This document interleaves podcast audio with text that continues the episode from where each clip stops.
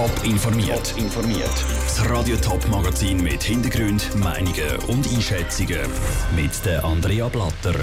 Der Bund trifft Massnahmen zur Vorbereitung auf das Coronavirus und das Zürcher Stimmvolk entscheidet im Februar über zwei Steuervorlagen. Das sind Themen im Top informiert.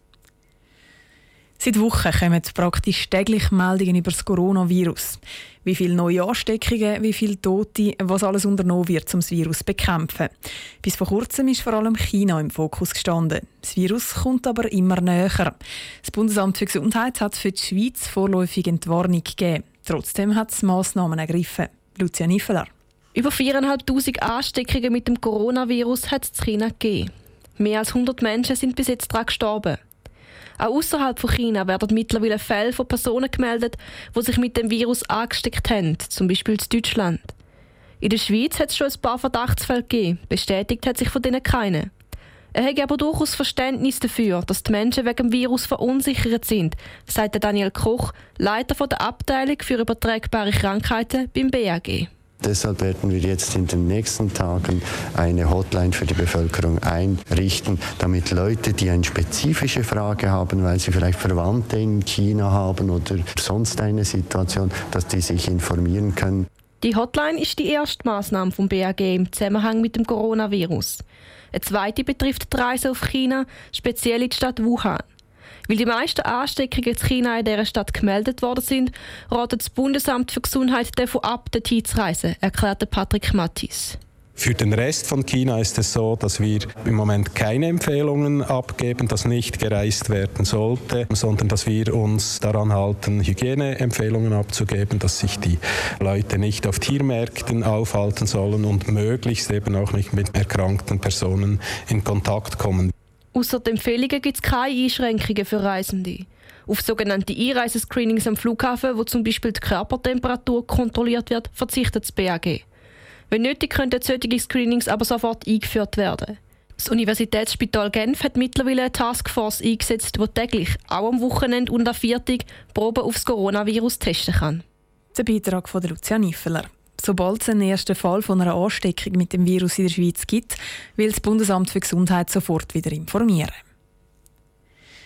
Soll es mit den Steuern auf oder runtergehen oder soll am besten alles beim Alten bleiben? Über diese ewige Grundsatzfrage entscheidet die Stimmbürger vom Kanton Zürich am 9. Februar.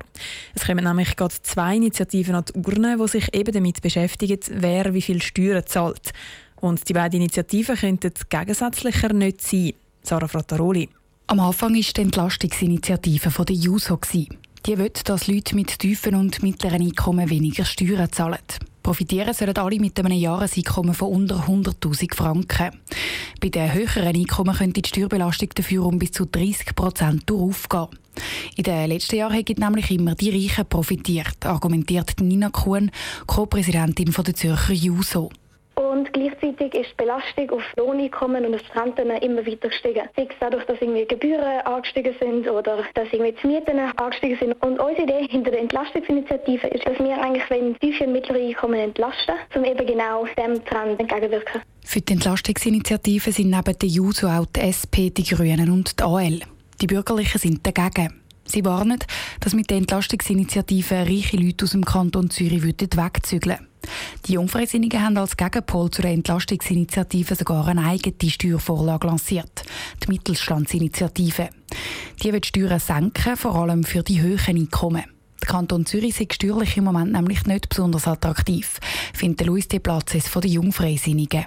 Und das führt schlussendlich dazu, dass halt vermögende Personen den Kanton Zürich eher meiden, dass sie in die umliegenden Kantone ziehen und durch das ist dann natürlich das ganze Steuersubstrat vom Kanton Zürich verhältnismäßig tief und man könnte deutlich mehr Steuern erheben, wenn man eben auch für die obere Einkommensschicht attraktiver wird und die dann dafür im Kanton Zürich wohnen.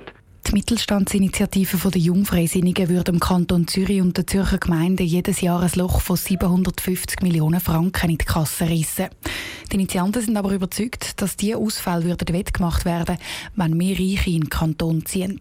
Neben den Jungfreisinnigen sind auch die FDP und die SVP für die Mittelstandsinitiative. Die Linken und Mitteparteien sind dagegen.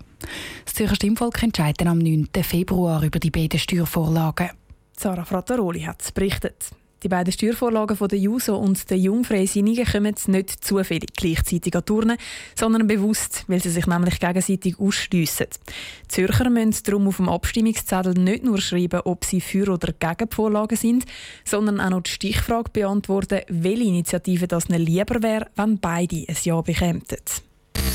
Top informiert, auch als Podcast. Mehr Informationen gibt es auf toponline.ch.